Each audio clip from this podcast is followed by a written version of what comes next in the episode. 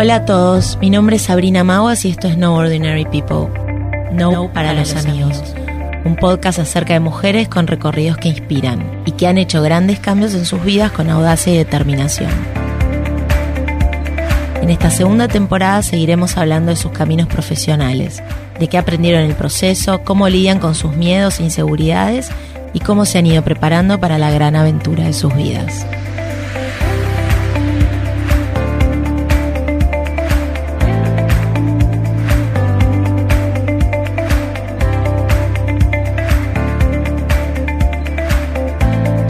En este episodio de No Ordinary People tengo el placer de recibir a Mariana y a Cecilia Glixberg, hermanas, socias y entrañables en su vínculo.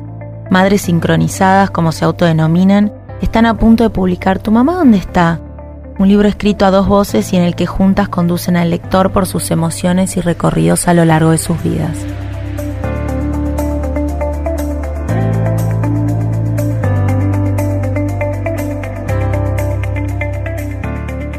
Bueno, chicas, bienvenidas. Estamos hoy con Mariana y Ceci Lixberg. Mario es para mí Mario. ¿Seguís siendo Mario? en algunos entornos sigo siendo, eh, pero sí, a mí me gusta Mario. Bueno, entonces va Mario, porque nosotras nos conocemos de hace muchos, muchos años en la escuela. Y ahí eras Mario, pero bueno, ahora ya sos toda una mujer con un libro escrito. Primero, millón de gracias por estar acá.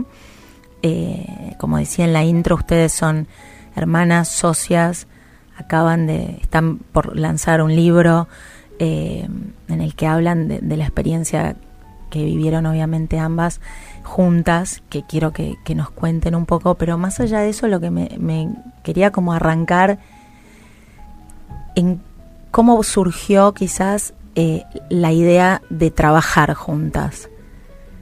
Eh, porque no me quedó del todo claro si, si vos hayas fundado, como arrancado primero con, ustedes tienen una eh, consultora de recursos humanos, este, y no sé si la, habías empezado vos y después se sumó Ceci, si era una cuestión solo de la edad, que entonces cuando ya era más grande se sumó, o fue un proyecto que idearon juntas. Bueno, en realidad sí, eh, Neorecursos la fundé yo. Eh, después de tomar la decisión de dejar el mundo corporativo en realidad estaba buscando mayor flexibilidad y un espacio más personal. Ahí surge Neo, arranqué sola con una oficina, después empezó a sumar gente y en un momento surgió un proyecto con la empresa Royal Caribbean de cruceros. Necesitábamos gente bilingüe para hacer entrevistas a todo lo que era el staff que se iba a sumar al crucero. Wow. Sí, nos habían elegido eh, como consultora representante en la Argentina.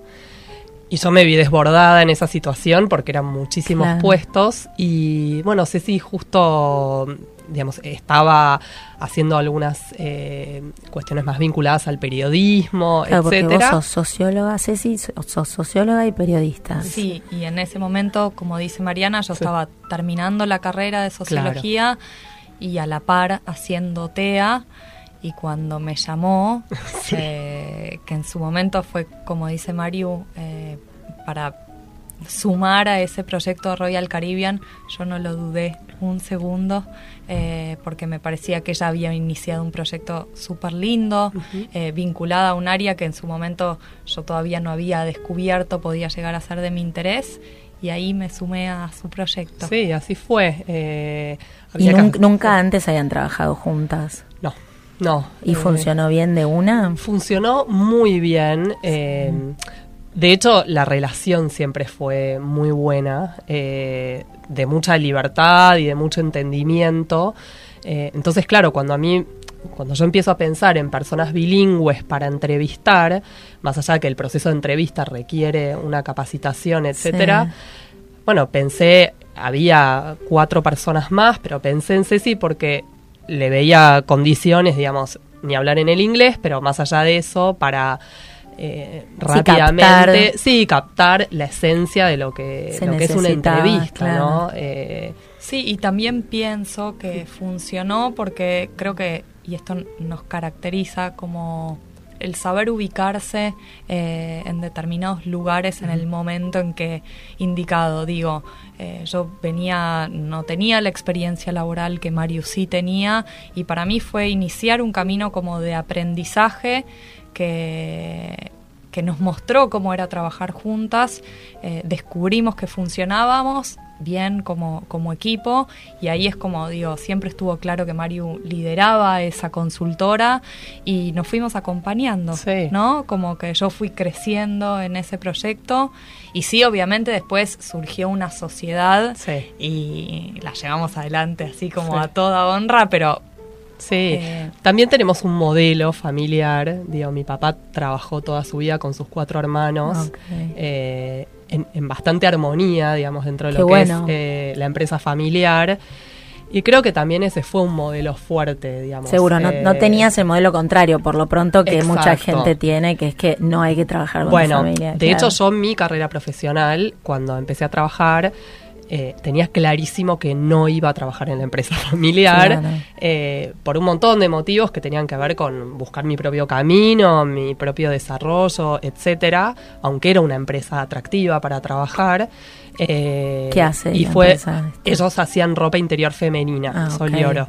Y bueno, era una empresa grande. Vos estudiaste administración. Yo estudié administración de empresas, pero bueno, después me fui volcando mucho más hacia el campo de la educación. Eh, y más los recursos humanos, que es lo que pero, realmente pero siempre como en el mundo corporativo estás en Deloitte, ¿no? sí, exacto. Estuve muchos años en Deloitte, ahí, eh, digamos, hice como la carrera profesional fuerte. Había estado en otras empresas, pero diría que Deloitte fue mi escuela absolutamente. Eh, pero bueno, creo que este ejemplo de, de lo que es el trabajo en equipo dentro de lo que es la familia nos marcó un poco también, ¿no? Sí, Entonces, parte del legado. Sí. Y que después, digo, apareció eh, en, el trabajo del libro del que vamos a hablar más adelante. Sí, bueno, podemos hablar ya del libro si quieren, cuando quieran. Esto es una charla como que tiene que ir fluyendo de la manera más natural posible. El libro, que es el libro Tu mamá, ¿dónde está? Así es la entonación, no sé. Em, en el que ustedes narran, ¿no? Cada una un poco desde su punto de vista, van como en paralelo, porque son textos que van intercalados, en un momento escribe una, en otro momento escribe la, otra, como del mismo momento de lo que fue el proceso desde que ustedes perdieron a su mamá este, hasta un poco el día de hoy, ¿no? ¿Es eso? Sí. Em, el libro, si tuviera que describirlo de alguna manera, eh, trata del ser madre sin madre. Digamos, a nosotras lo que nos pasó fue que nuestras propias maternidades, que se dieron como muy en paralelo porque nuestros primeros hijos, Martín y María, se llevan tres meses y los segundos, Pedro y Lucía, se llevan tres días. Parece chiste, pero no. Eh, estábamos internadas en el mismo momento. En el mismo eh, sanatorio no, obviamente. ¿Para qué simplificar? Eh, eh, bueno, digamos, nuestras maternidades nos trajeron a nuestra mamá de vuelta, de alguna manera. digamos, crecimos con esa ausencia, pero no tan a flor de piel como fue con la llegada de nuestros hijos. Y creo que ahí no, no tuvimos opción, digo, de elegir o no que, nuestra mamá se nos haga... Claro, presente, ¿no? Sí. Eh, y bueno, y el libro surge de esas sensaciones, eh, pero sobre todo hay un disparador específico que es una nota que nos hicieron eh, para la revista Olala sobre segundas madres así la titularon en la revista. Que era para un Día de la eh, Madre. Era para un Día de la Madre eh, y tenía que ver con, bueno, alguna persona que hubiera cumplido ese rol sin serlo y que en nuestro caso era Blanca, la persona que, que nos cuidó, que nos crió, eh, a quien amamos y que vive y que está en, en casa trabajando con mi familia particularmente. Y ahí Em, eso fue como Ese fue el disparador, pero fue una idea de usted, fue una idea de la gente que hizo la nota. ¿Cómo fue eso? En realidad, la, la nota llegó a través de una, eh, una escritora de la revista Olala que pensó en nosotras como un modelo inspirador esto, ¿no? De segundas madres. Y, cuando nos lo propusieron fue, fuerte porque nosotras somos eh, dos personas de un perfil como bastante bajo, no es que eh, digamos, hablamos de este tema. Podemos hablar de nosotras, de nuestra carrera profesional, de nuestros sí, hijos, era un tema de la vida de ustedes es más íntimo, exacto. Pero bueno, nos pareció una manera hermosa de honrar a Blanca, y no solo a Blanca, sino a Blanca y a todas esas mujeres que nos acompañaron en la ausencia de, mi mamá, que fueron un montón. Em, creo que, bueno, que en este momento en donde las mujeres estamos muy, eh, digamos, en equipo, eh, por, llamarlo de alguna manera, eh, yo me siento muy reflejada en ese sentido, porque fue Blanca, pero fueron otras mujeres que, que trabajaban en nuestra casa, nuestra abuela, amigas de mi mamá, las parejas, que, mi papá tuvo dos parejas, esas dos mujeres, o sea, es como que fueron muchas, ¿no? Eh, entonces era un modo de honrar a Blanca y, a todas las mujeres que, nos acompañaron, ¿no? Y, y, la nota tuvo un impacto muy hermoso eh, en nuestros afectos, pero también trascendió. Como, bueno, muy lindo lo que recibimos. Y Ceci ya venía escribiendo algunos fragmentos eh, y fue ahí cuando me dijo, bueno, ¿estás para un libro? Y yo la miré eh, porque entendí perfecto, digamos, hacia dónde iba y lo que podíamos contar. Y bueno, y decidí, así como ella se sumó a Neo Recursos sin dudarlo, yo me sumé a, su propuesta de libro sin dudarlo, sin saber eh, cómo, iba a seguir. Ahora, esa dinámica de que cada una escribe, ¿se les ocurrió de una o fue porque se sentaron a escribir juntas y no? ¿Cómo, era?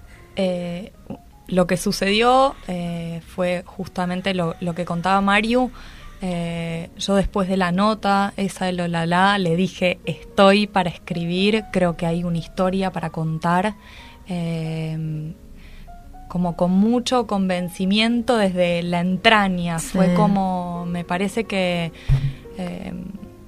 Bueno, había mucho interés, no solo en, conocer un poquito más de nuestra vida y nuestra vulnerabilidad, sino que eh, eso, como un modelo de, bueno, de que más allá de, los obstáculos y algunas pérdidas que la vida te pone por delante, eh, que se puede hacer algo eh, lindo de eso y constructivo. Y yo me puse a escribir en ese momento. Eh, y Mariu, que quizás tenía un poco más de resistencia porque tal vez mm, su formación no había sido hacia ese lado, eh, al principio me dijo, bueno, quizás eh, vos me podés grabar y traducirlo en palabras. Y yo en ese momento me di cuenta que esta es nuestra historia, que su palabra tiene tanto valor como la que yo estaba poniendo en, en en papel y contactamos a Carmen Huiraldes, que en ese momento la habíamos conocido en Lola La, y ella fue quien, digamos, guionó de alguna manera lo que fue el inicio del libro y nos sugirió la posibilidad de que sea un texto escrito a dos voces, eh, que se vaya, que se fuera intercalando justamente para que digamos, haya como cierta armonía entre este relato con disparadores en común em, y con algunos otros eh, distintos, porque somos personas distintas, porque más allá de nuestra unión transitamos esa pérdida en distintos momentos, eh, con otras edades, y creo que eso fue como se fue enriqueciendo. Em, fue como un gran rompecabezas, la verdad que en ese sentido con Carmen, bueno, eh, así como yo dudé en, escribir en un momento, eh, lo mío es más, yo doy cursos para empresas, entonces me sentía más cómoda quizás con hablando. hablando. Debo reconocer que me puse a escribir. Que y salió. No solo salió, sino que un día mi marido me dijo, hola, acá estamos, porque eran noches y me zambullí, digamos, en el proceso. Eh, fue bueno, porque no es, claro, no es una novela que de golpe te agarra como solamente, bueno, tenés que aprovechar el momento creativo, pero acá era también, ¿no? Meterse como con un pasado también que a veces uno en lo cotidiano no es que lo haces a propósito, pero la manera de seguir es un poco dejando atrás y caminando hacia adelante. Si uno queda muy anclado atrás, se dificulta. Em, pero me pareció increíble eh, al leerlo, que lo tuve el privilegio de, leerlo así en primicia. eh, esta, el, el, relato de ustedes como desde distinto punto de vista, como lo que vos decías, Ceci, de que obviamente ustedes tenían edades distintas. Vos tenías 16 y vos 9. Ustedes tienen un hermano, sí, además, que hay que hablar de ese hermano. Sí, totalmente. Porque bueno, yo hay que hablar del hermano, eh, que seguramente por ahí va a venir la segunda parte con el hermano más activo en la voz. Pero, eh, ¿cómo para ustedes fue como claramente una persona que, que estuvo a lo largo de la vida de ustedes todo el tiempo, ¿no? La sensación que da es que, bueno, la mamá de ustedes falleció y eso es, yo lo, viví de más grande que ustedes, obviamente, y es duro igual, como dicen al principio del libro, no hay una edad en la que uno esté preparado para perder a su madre, bueno, ni a su padre, pero yo, yo perdí a los dos, pero yo siento que con mi mamá fue mucho más duro. Em, esa cosa tan de, de cómo niñas fueron ustedes construyendo sus como corazas y sus personalidades y la sensación que da en el libro es que en ningún momento ustedes también se enfrentaron, siempre pudieron construir el vínculo hacia el mismo lado, que a veces en las familias, un poco tiene que ver con lo que hablábamos cuando ustedes decidieron trabajar juntas, a veces se fracturan los vínculos de una manera tan terrible y creo que acá fue al revés, fue como a pesar de que por ahí sé si vos eras re chiquita, claramente ya tenías como muy en claro que, que bueno, que esa era la familia que te había tocado y que había que tirar para adelante y, vos, Mario, por ahí recontra jovencita, no, ¿no? Pudiste también como sostener a, tus hermanos menores, no sé, como esa es la sensación que da el libro, cuéntenme ustedes y si fue así, eh, no es para que esta sea una charla que nos haga llorar a todos, no es el, objetivo, pero sí creo que es una historia que vale la pena contar y como ustedes bien pusieron en palabras y como eso el objetivo también de, este podcast, que el que lo escucha se siente identificado y encuentre en la historia del otro algo que lo pueda ayudar a, a ordenar la cabeza a veces. Eh, sí, tal cual. Yo creo que, que hay algo en nuestro vínculo eh, que también es con Andy, con nuestro hermano, eh, al cual eh, amo profundamente y, tengo una relación muy diferente quizás a la que tengo con Ceci. Eh, no sé si tiene que ver con el tema de género, porque no lo sé, quizás obviamente la maternidad nos acercó mucho a Ceci a mí en este proyecto, de hecho lo conversamos con él él al ver la nota de la se emocionó muchísimo eh, cuando le contamos del libro. También tuvo, me dijo, pero ¿qué van a contar? Como que bueno, eh, lo claro, Porque era la historia de él también. Exacto. Eh, pero siempre estuvo como muy en claro que, que era desde el lado este, ¿no? Desde el lado femenino, de la maternidad. y hacia ahí encaramos, digamos, el libro. Ahora, claramente hay algo de unión de, hermanos eh, que yo creo que, en mi caso mis hermanos fueron mi sostén también. Eh, ni hablar mi papá.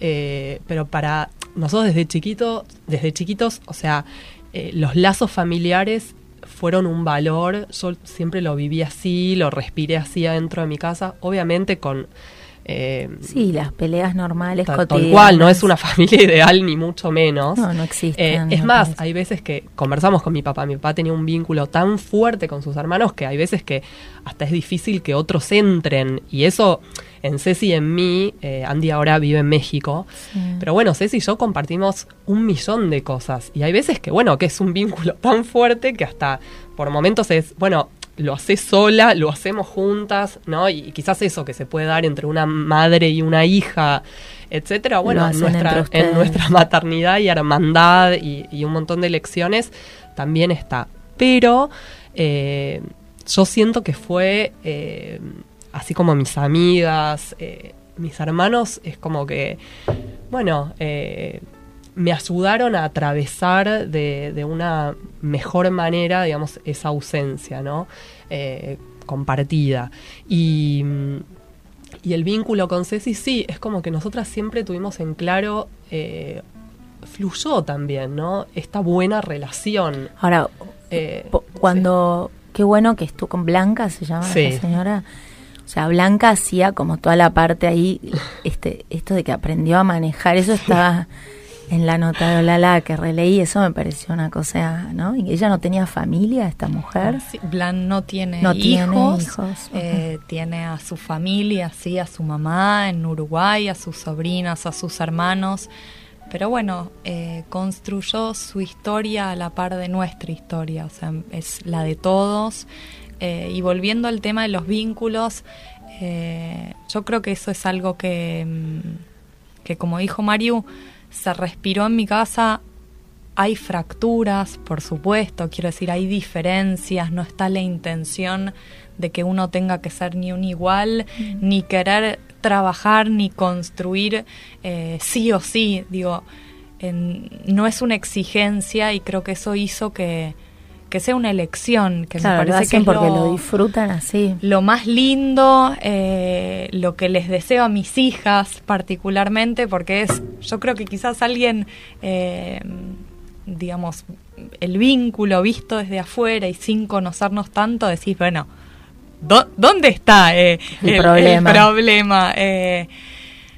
bueno, hay veces que no hay y también está bueno como amigarse con esa situación y, y creo que eso fue como fue una construcción digo no hay nada que haya venido eh, me parece que como todo vínculo el de la hermandad de la amistad de hijos padres eh, bueno es una elección y si se da bien está buenísimo. Sin duda pero creo que sí nadie puede cuestionar eso. Sí parece eso que vos decís que parece todo perfecto, claramente nunca nada es todo perfecto, pero es maravilloso que ustedes se tengan y que puedan contar con eso. Y lo de, y lo de los hijos, como fue totalmente casual. Vos le dijiste, una le dijo a la otra, estoy embarazada. Y estaban embarazadas al mismo tiempo. Yo eh, acá voy a contar algo que es, eh, digamos, es lo que yo pienso. No sé si es, es la realidad. Sí. Eh, yo estoy en pareja actualmente con Sergio, el padre de mis hijos. Sí. Eh, pero bueno, previamente tuve una relación muy larga en donde, bueno, por distintos motivos, eh, postergué mi maternidad, digamos, como que ese proyecto no, eh, no, no, llegaba, no, no, ni lo busqué, no lo querías, digamos, no, no lo busqué. Y, y cuando me separo, Ceci ya estaba en pareja con Adrián. Y yo creo que ahí sí un poco me esperó. Eh, eso lo pienso, digamos. Creo que lo debe haber postergado un poquito. Eh, y cuando yo le. Yo me puse pero, así pero como vos tuve, ¿Cuántos años tenías? 30. Claro, y yo tenía 35, Ok. 36. Sí. Eh, 29. Bueno, claro. Claro. Ceci 29, yo 35, 36. Ok. Eh, y bueno, cuestión. O sea, yo deseaba mucho ser mamá, pero no había llegado la persona. Cuando lo conoció Sergio, a los ocho meses quedé embarazada. Claro. Eh, fue los dos lo deseábamos mucho, fue muy rápido, digamos, hasta el primer mes, de hecho fue muy gracioso porque él no me creía que, yo le dije, estaba. yo pienso que estoy embarazada. Me dijo, no hay posibilidad, porque él también es más es más grande. Sí. Me dijo, no, no, no hay posibilidad. Y yo le dije, bueno, a mí me parece.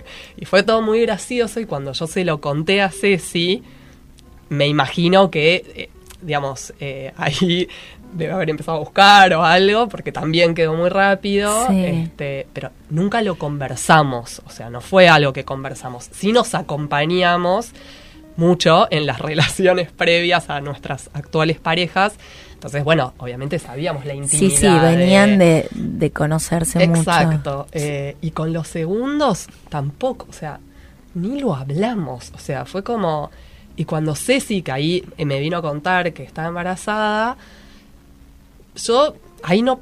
O sea, ni sabía que estaba embarazada. eh, Bueno, pero sabías pero- que podía, te- había Sí, chances de estar había embarazada. chances, tal cual, había chances, pero no es que. Eso Tal cual. es- lógico. Pero no es que estaba buscando, ¿se entiende? No, era una búsqueda activa. No era una como búsqueda activa. trabajo. Voy a interrumpirlas para decir algo que eh, lo voy a citar a mi cuñado, a Sergio, que él piensa que ah, Adrián y él son como parte de un plan macabro nuestro de, bueno que en verdad sí lo hablamos sí, lo planificamos. Y les eh, pusieron un chip. es imposible realmente de planificar no nos contamos ni cuándo tenemos o sea hasta ahí llega el vínculo pero está claro que están muy eh, conectadas y que también eso y que sobre todo cuando uno está relajado y está bien y en general las cosas fluyen, a menos que, sea todo lo contrario, las cosas fluyen, pero es maravilloso que les haya pasado así. Sí, la verdad que sí. Más allá de los incordios de haber estado internadas al mismo tiempo y que el papá de ustedes debía estar yendo de un lado al otro o esas cosas, pero podían haberse buscado, no se quisieron atender con el mismo obstetra. No, eso no sucedió. Bueno, eso es Hasta interesante ahí la no eligieron, claro, no eligieron el mismo obstetra. Sí, Y bueno, yo creo que eso eh, estuvo bueno. ¿Pero de movida no o lo dudaron? No, de, movida, no. Ah, mira. De movida no. Hasta hablan en eh, coro. de movida no, pero creo que estuvo bueno. O sea, los pediatras de los chicos tampoco son los mismos. Y los colegios no van a los mismos colegios. Ah, pero porque no viven eh, tampoco cerca. No vivimos tan cerca. Eh, sí, eso hubiese condicionado. Ahí creo que estaríamos al mismo colegio. Sí, eh, no, pero sí, por supuesto que, que estas cosas son llamativas. Quiero decir, que dos hermanas con este vínculo, siendo socias, que cuando yo ¿Ustedes piensan que si tu mamá todavía estuviese no hubiese sido tan así? Yo creo que hubiese sido distinto. igual. Quizás igual, quizás no. Eh, digamos, yo tengo como mm, un pensamiento que es que, bueno, muchas veces el referente madre modifica algunas cuestiones para bien y para mal. Quiero decir, eh, a veces complejiza algunos vínculos, otras veces lo, lo, hace más fácil. Por supuesto hay tantas historias como madres, hijos y demás, pero pienso que esta, este nivel de conexión eh, sin duda está vinculado de manera muy inconsciente a su ausencia. Pero yo eh, creo que yo coincido con, viste que vos dijiste, yo creo, yo sí ve, también lo veo en nuestros hijos. Hay algo del valor de la hermandad eh, que trasciende la pérdida, digamos. Eh, no sé cómo hubiese sido, hubiese sido diferente. sin duda. Pero creo que... Por lo pronto tu papá hubiese estado con una y tu mamá con otra. Totalmente, tal cual. Y eso desde ya. Pero creo que... Creo que la hermandad, digamos, es un valor que... Sin duda. Que trasciende la pérdida. Eh, y que ustedes, como lo dijiste al principio, por ahí lo vinieron mamando del vínculo de tu papá con sus hermanos, ustedes creando eso y lo están pudiendo transmitir a los sí, chicos. Sí, sí, y te digo, creo, mi, mamá también, eh, nosotros tenemos un tío del lado de mi mamá, Marcelo, quizás el vínculo entre ellos dos no era tan eh, pegado eh, siempre fue bueno, pero no era tan pegado como el de mi papá con mis hermanos. Digamos, no sé desde qué lado viene. Eh, ¿Tu papá tiene hermanos también varones o no? Eh, justo fallecieron, eran cuatro ah. hermanos varones.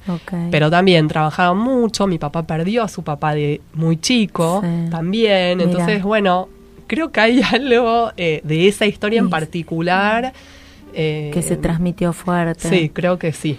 Sí, yo Quiero agregar algo que es que si bien el libro, por supuesto, es autobiográfico, eh, es nuestra historia, em, mi intención, eh, creo que es la nuestra, pero es que, digamos, llegue hacia personas que no solo forman, formen parte de nuestro entorno, sino que además quizás coincidan en algún punto de la historia, no necesariamente por una pérdida, digo, por supuesto que la gente que perdió a su mamá o a su papá eh, se va a sentir más identificado o va a tener como, bueno, un sentimiento como mucho más fuerte respecto a, la historia, pero también para mí era importante que se lea eh, como impacto de, de la maternidad en un momento en donde digo, y yo lo pongo en el libro, estoy cada vez más convencida de que hay tantos modelos de madres y padres como hijos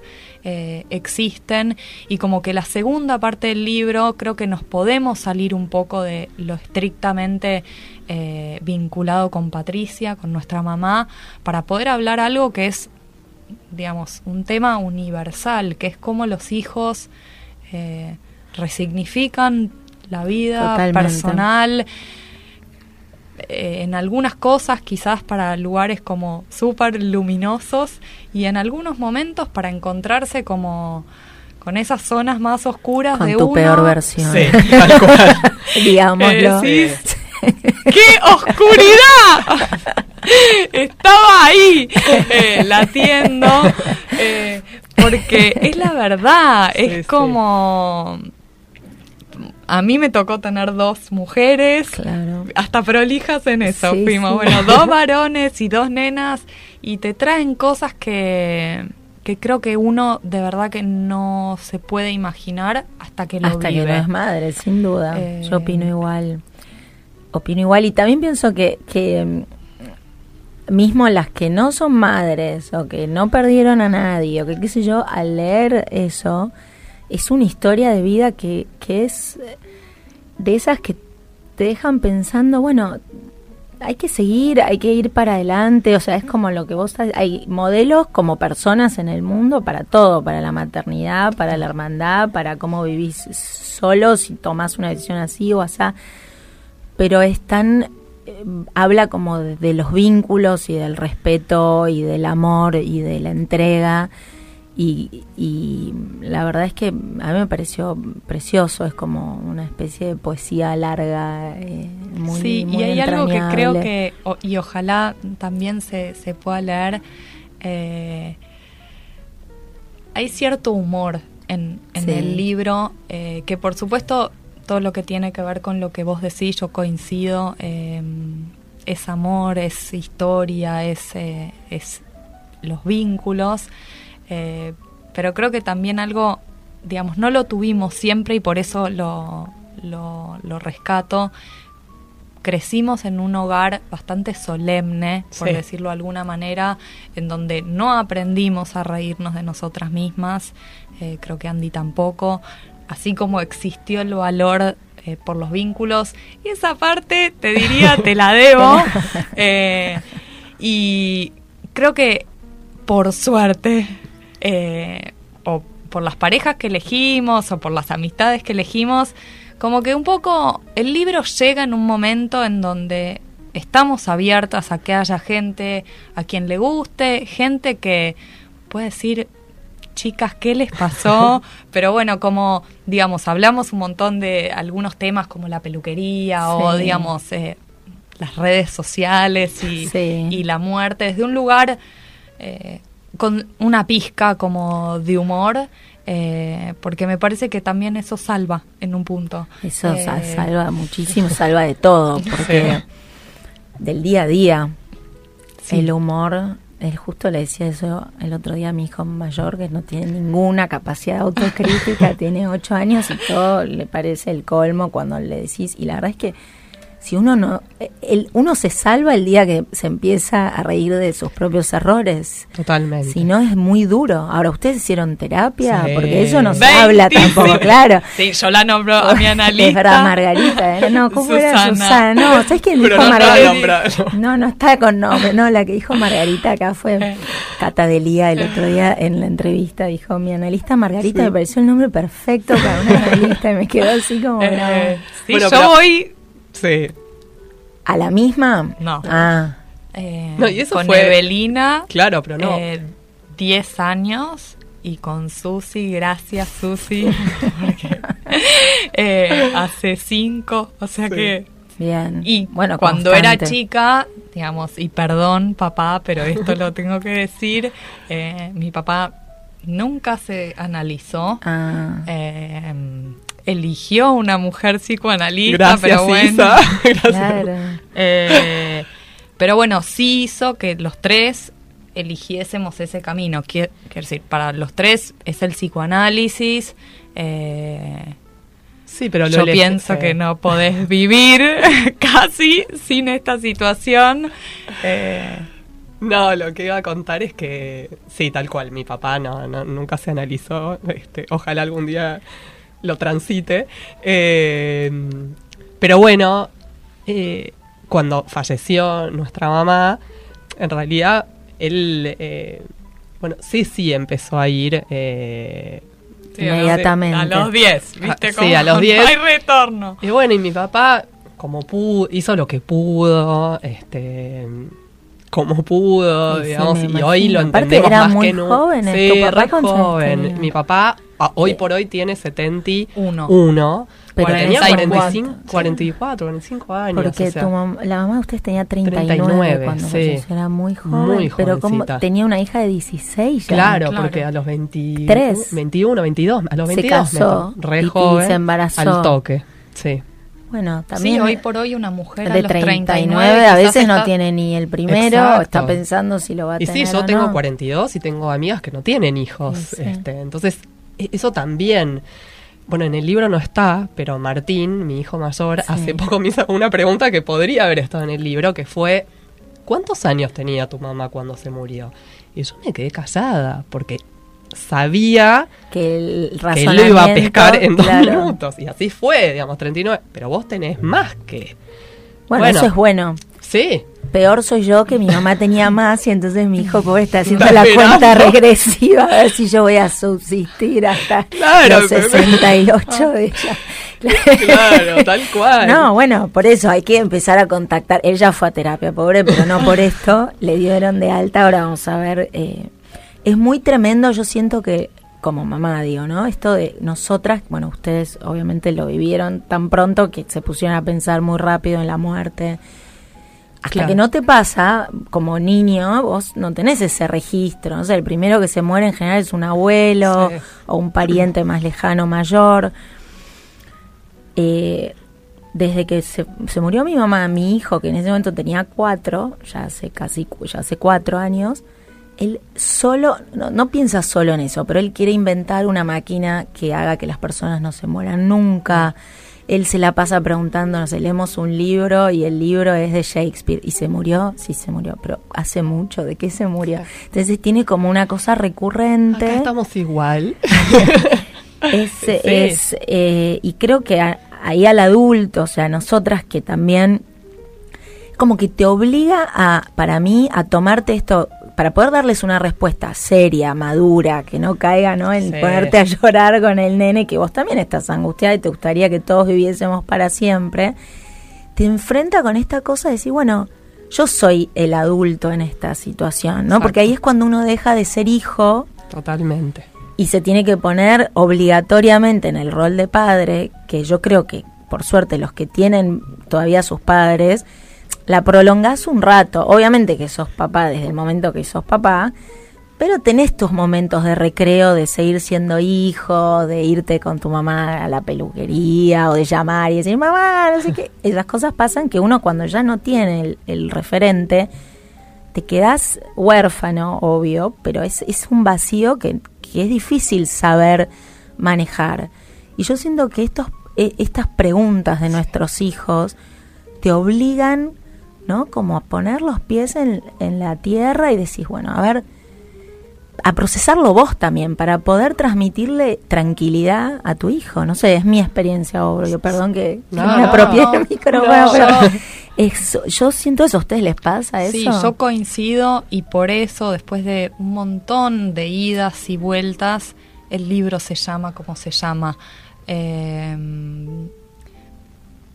es una pregunta puntualmente que, que, apareció primero en, María, mi hija mayor, eh, que después la, la, hizo Martín, pero digo que, que es como muy concreta, muy real, no hay manera de escaparle a ese tipo de pregunta y quizás eh, pensamos en suavizar eh, el título eh, o buscamos alternativas porque pero después nos dimos cuenta que era una manera que encontramos como también de interpelar al lector y que enseguida tenga que preguntarse porque tal vez Digamos, hay mucha gente que, como decíamos antes, no pasó por un proceso como el nuestro y que con los hijos igual uno es espejo de, un montón de cosas que elegidas o no vienen.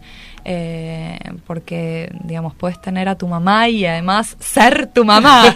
entonces, eh, creo que, que, el título del libro eh, apunta a eso y que, que ojalá que funcione como disparador para que todo el que tenga ganas de hacerse esa pregunta pueda pensarla. Sí, y, un poco volviendo a lo que vos decías, Sabri, eh, claramente es una pregunta que tanto a Ceci como a mí nos hizo pensar mucho, eh, porque sabíamos que se venía el tema de la muerte por la edad de los chicos, que eso es un digamos algo que, sí, es un que claro, tal cual. de preguntar eso. Bueno, sabíamos que en nuestro caso iba a ser como más fuerte. Eh, porque de vuelta, por más de que los chicos, mi papá está en pareja actualmente, Isa los chicos la aman y es un referente, también está claro quién es quién y, nosotros somos muy de ir con la verdad y lo concreto. Eh, no, no somos ni religiosos ni creyentes ni nada, entonces siempre va por lo concreto eh, y, lo terrenal. Entonces, bueno, estos son, fueron preguntas que aparecieron que nos hicieron madurar mucho también, porque más allá de que la situación nos hizo madurar, de, de la pérdida, digo, eh, bueno, también tuvimos nuestras personas que nos mimaron mucho y, nos dejaron seguir siendo un poco niños y adolescentes.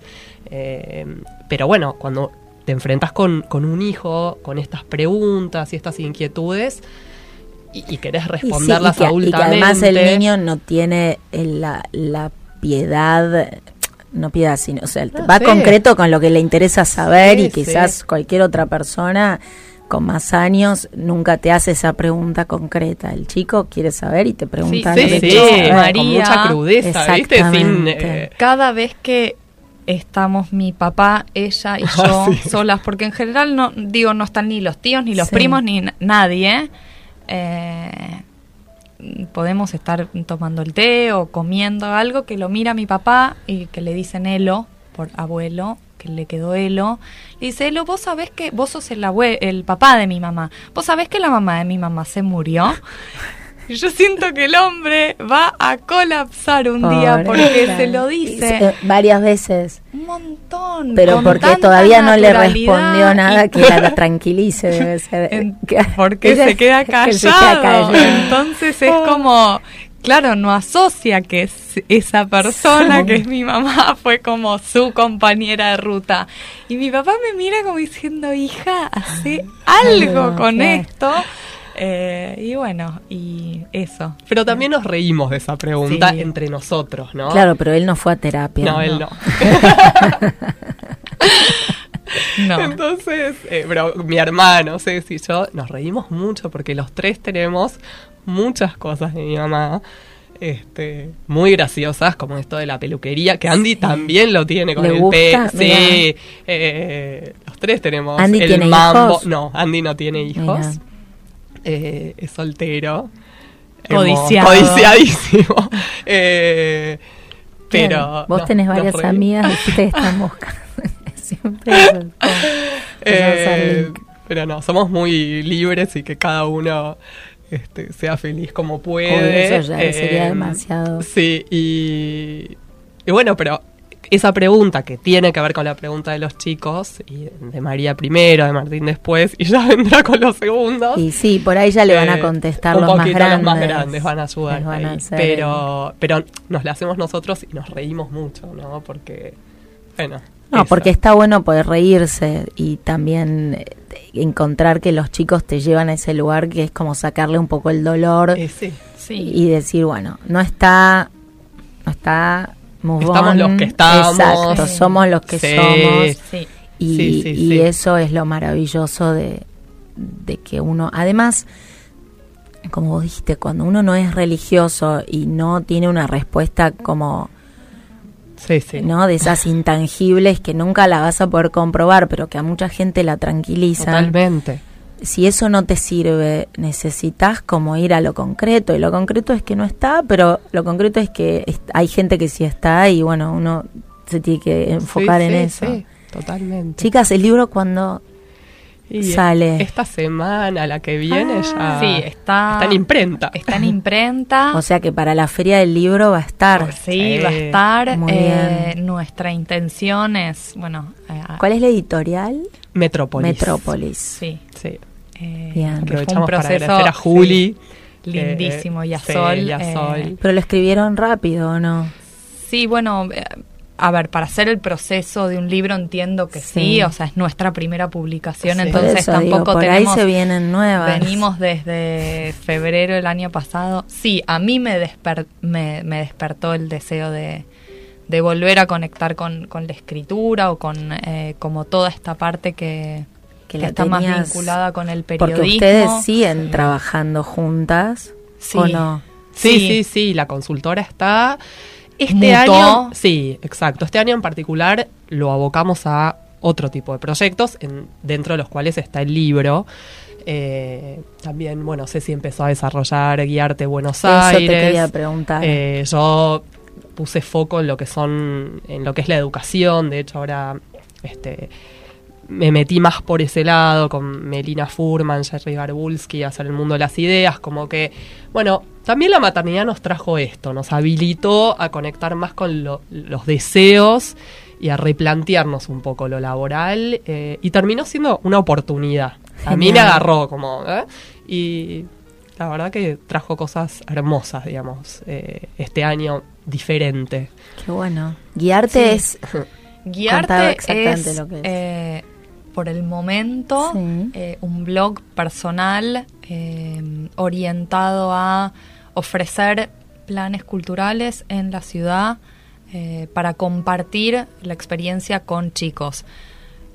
Yo me doy cuenta, me di cuenta que con mi maternidad, digamos, soy una fanática de la plaza y del compartir tiempo con mis hijas, pero que bueno, que en algún momento no era suficiente eh, siempre acompañar a planes de plaza o, con la mirada puesta en ellas.